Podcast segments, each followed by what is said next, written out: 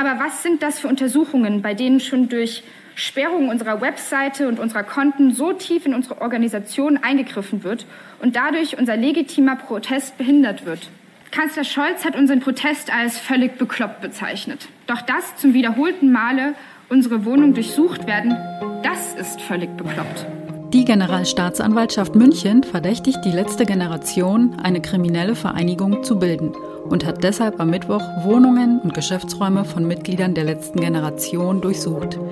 Die Klimaaktivistin Amy van Baalen widerspricht dem Vorwurf.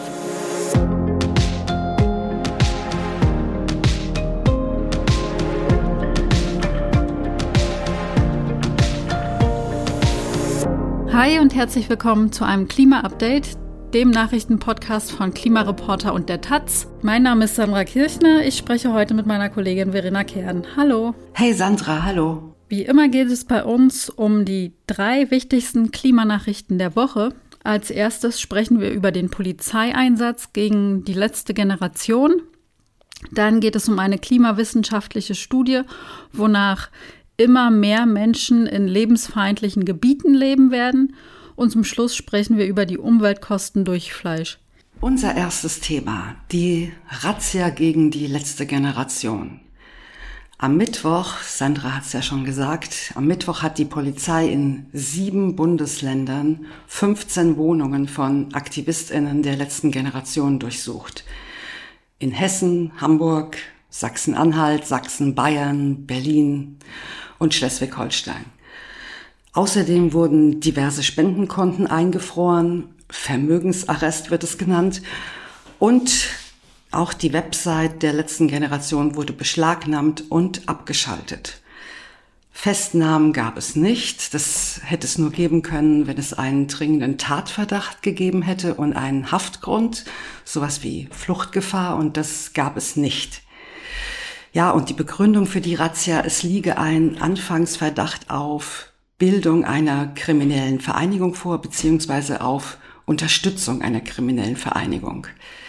Wir wollen das hier im Podcast mal ein bisschen sortieren und zwar so sachlich wie möglich. Also gucken wir erstmal auf den Anlass der Razzien. Die Generalstaatsanwaltschaft München ermittelt derzeit gegen sieben Mitglieder der letzten Generation. Ihnen wird vorgeworfen, sie hätten eine Spendenkampagne zur Finanzierung weiterer Straftaten organisiert und sie hätten dafür auf ihrer Homepage geworden und sie hätten dadurch mindestens 1,4 Millionen Euro an Spendengeldern eingesammelt.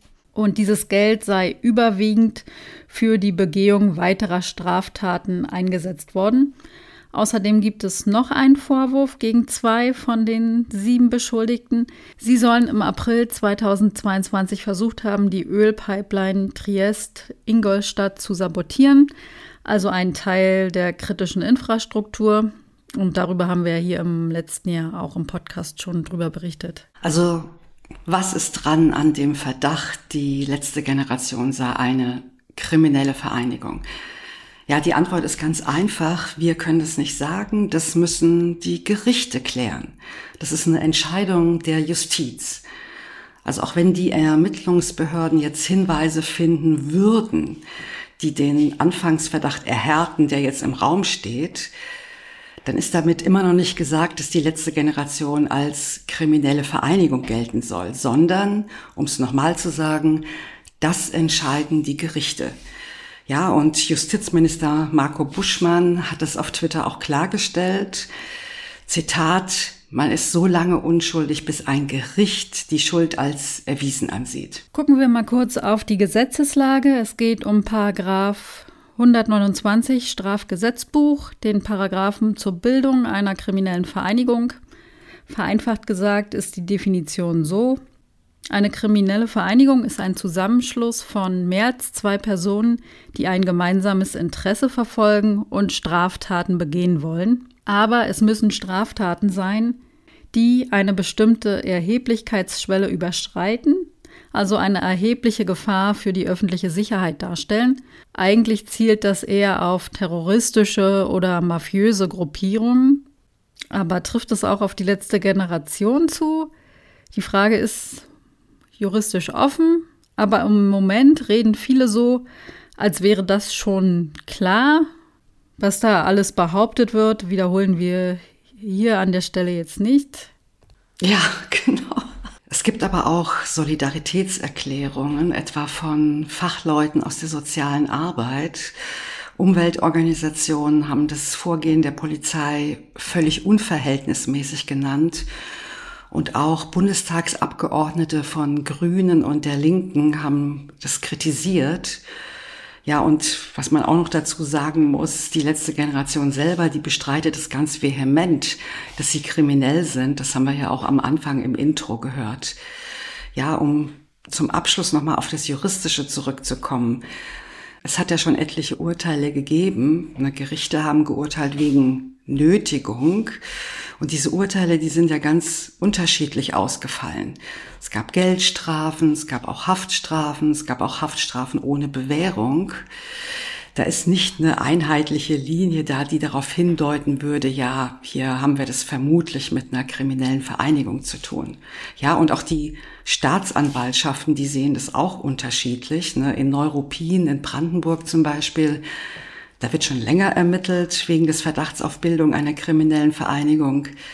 In Berlin aber hat die Staatsanwaltschaft bislang solche Ermittlungen abgelehnt. Ja, aber in dieser Woche hat die neue Berliner Justizsenatorin angekündigt, dass sie das jetzt prüfen lassen will. Viele andere Bundesländer sehen das anders und da gibt es solche Pläne aber nicht. Ein wichtiger Punkt ist auch noch die Abschaltung der Webseite der letzten Generation. Also nicht nur die Razzien, sondern auch so etwas, die könnte meinen einige Strafrechtler womöglich rechtswidrig sein. Aber das zu klären ist dann eben auch wieder eine Sache der Justiz. Wir kommen jetzt zum zweiten Thema. Da geht es um die Folgen des Klimawandels, die sehr weitreichend sind und unser Leben verändern wird, weil es beispielsweise mehr Hitzewellen oder mehr Extremwetter geben wird. Das kann auch die Gesundheit von Menschen beeinträchtigen oder zu einer früheren Sterblichkeit führen. Und auch die Wirtschaft wird durch die Klimakrise verändert, wenn etwa die Produktivität wegen Hitze sinkt oder wenn konventionellen Kraftwerken das Kühlwasser aufgrund von Dürren fehlt. Und natürlich äh, hat die Klimakrise auch Auswirkungen auf die Ökosysteme, also auf Pflanzen und Tiere. Und trotz dieser umfassenden Konsequenzen wird die Klimakrise häufig in Geldwerten, also meist in Form von Kosten ausgedrückt. Aber das Leid, das die Klimakrise verursachen wird, das legen solche Kostenrechnungen natürlich nicht offen. Und in einer jetzt erschienenen Studie der Universitäten Exeter und Nanjing haben ForscherInnen einen neuen Ansatz gewählt. Sie haben sich nämlich angeschaut, welcher Temperatur für Menschen komfortabel ist und bei welchen Temperaturen sich die meisten Menschen in der Regel angesiedelt haben. Ja, historisch gesehen haben sich die Menschen am häufigsten in Gegenden niedergelassen, in denen die jährlichen Durchschnittstemperaturen so bei 13 Grad liegen. Dafür haben die ForscherInnen den Begriff Klimanische geprägt. Und das umfasst die Spanne, in denen Menschen in der Vergangenheit aufgrund günstiger klimatischer Bedingungen gelebt haben bzw. leben. Also natürlich haben sich Menschen angepasst und auf Umweltbedingungen eingestellt. Also zum Beispiel leben Menschen ja auch in der Arktis und das ist ja nicht ganz einfach. Aber wenn man schaut, welcher Bereich oder in der Sprache der ForscherInnen, welche Nische für den Menschen ideal ist, dann umfasst es eine Spanne zwischen 11 und 15 Grad bei den jährlichen Durchschnittstemperaturen. Ja, und aus eben dieser Nische katapultieren wir uns immer mehr hinaus, weil wir eben Kohle, Gas und Öl im großen Stil verbrannt haben und auch immer noch verbrennen und somit die Durchschnittstemperaturen nach oben verschieben. Laut der Studie leben heute schon 600 Millionen Menschen außerhalb dieser Nische das sind etwa 9 Prozent der Weltbevölkerung. Und mit steigenden Durchschnittstemperaturen besteht die Gefahr, dass immer mehr Menschen außerhalb der für uns optimalen Nische leben. Die Studienautorinnen weisen darauf hin, dass ab Temperaturen von 27 Grad und mehr unser Wohlbefinden beeinträchtigt wird. Hohe Temperaturen können unsere Produktivität und die kognitive Leistungsfähigkeit beeinträchtigen.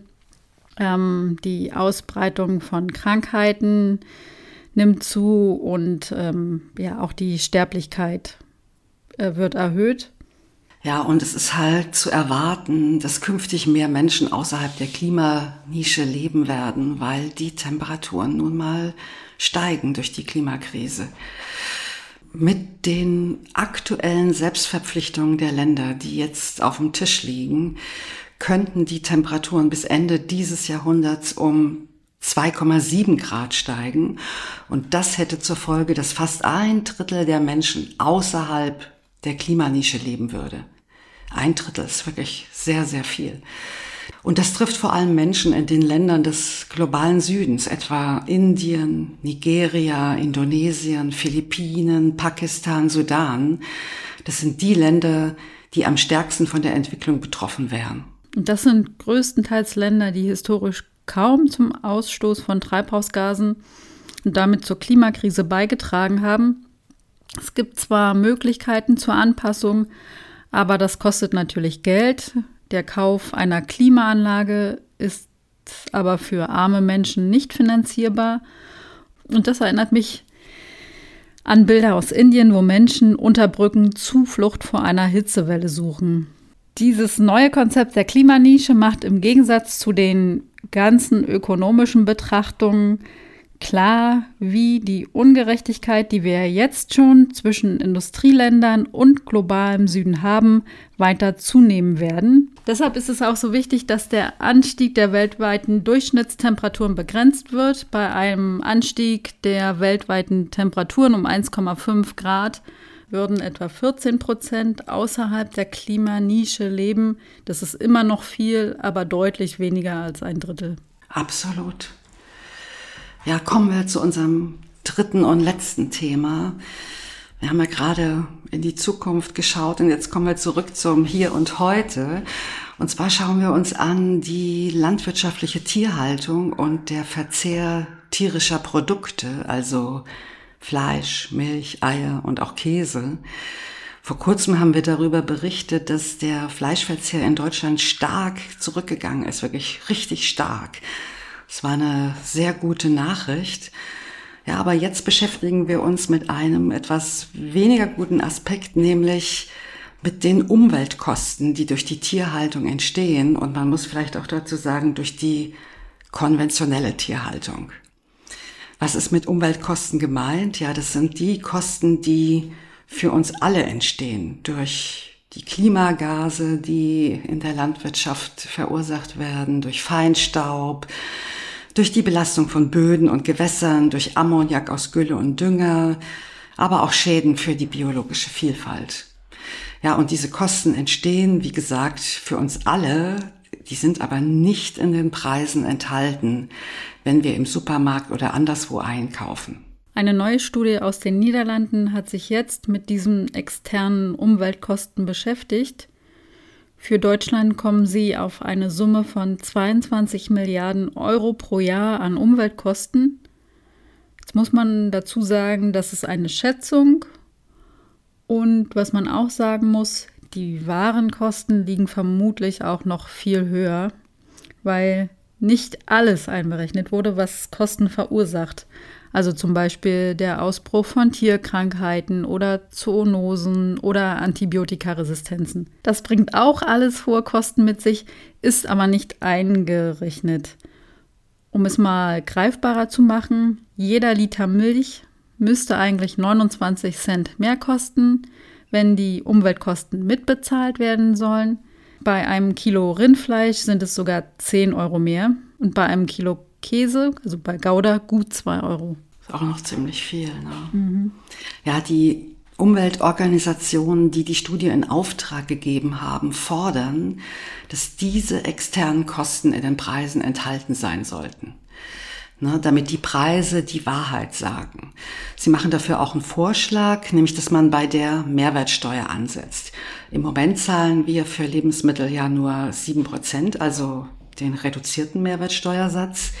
Und der Vorschlag ist jetzt, dass man bei den tierischen Produkten raufgeht auf 19 Prozent und gleichzeitig bei Obst und Gemüse runter auf 0 Prozent. Also das, was hohe Umweltkosten verursacht, würde dann teurer und das, was umweltfreundlicher ist, das würde günstiger.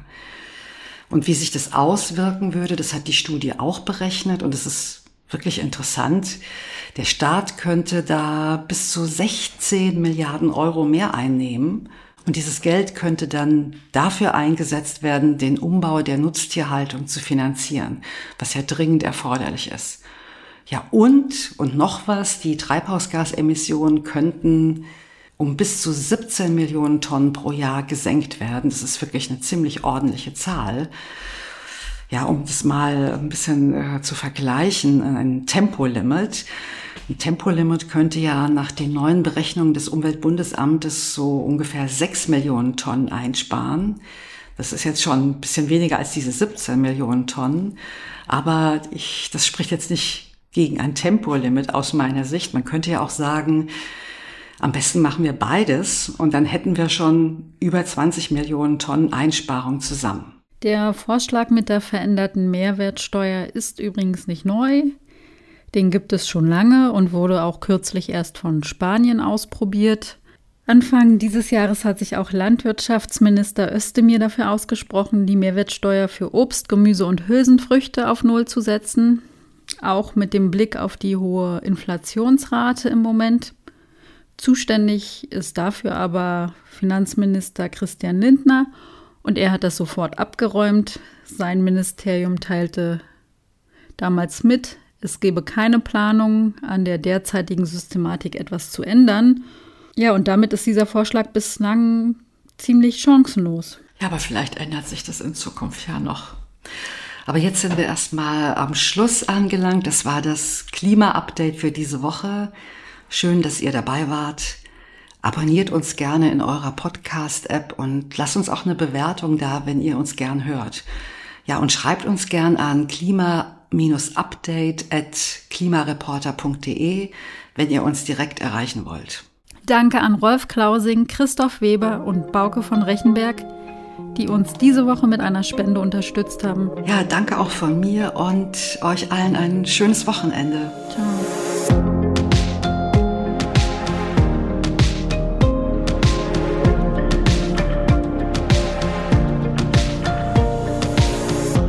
Klima-Update ist ein Projekt des Klimawissen e.V. in Kooperation mit der Taz und der Taz Panther Stiftung. Es wird im Wechsel moderiert von Verena Kern, Sandra Kirchner, Katharina Schipkowski und Susanne Schwarz. Unser Produzent ist Christian Eichler. Ihr könnt unsere Arbeit mit einer Spende unterstützen. Dazu besucht uns auf www.verein-klimawissen.de.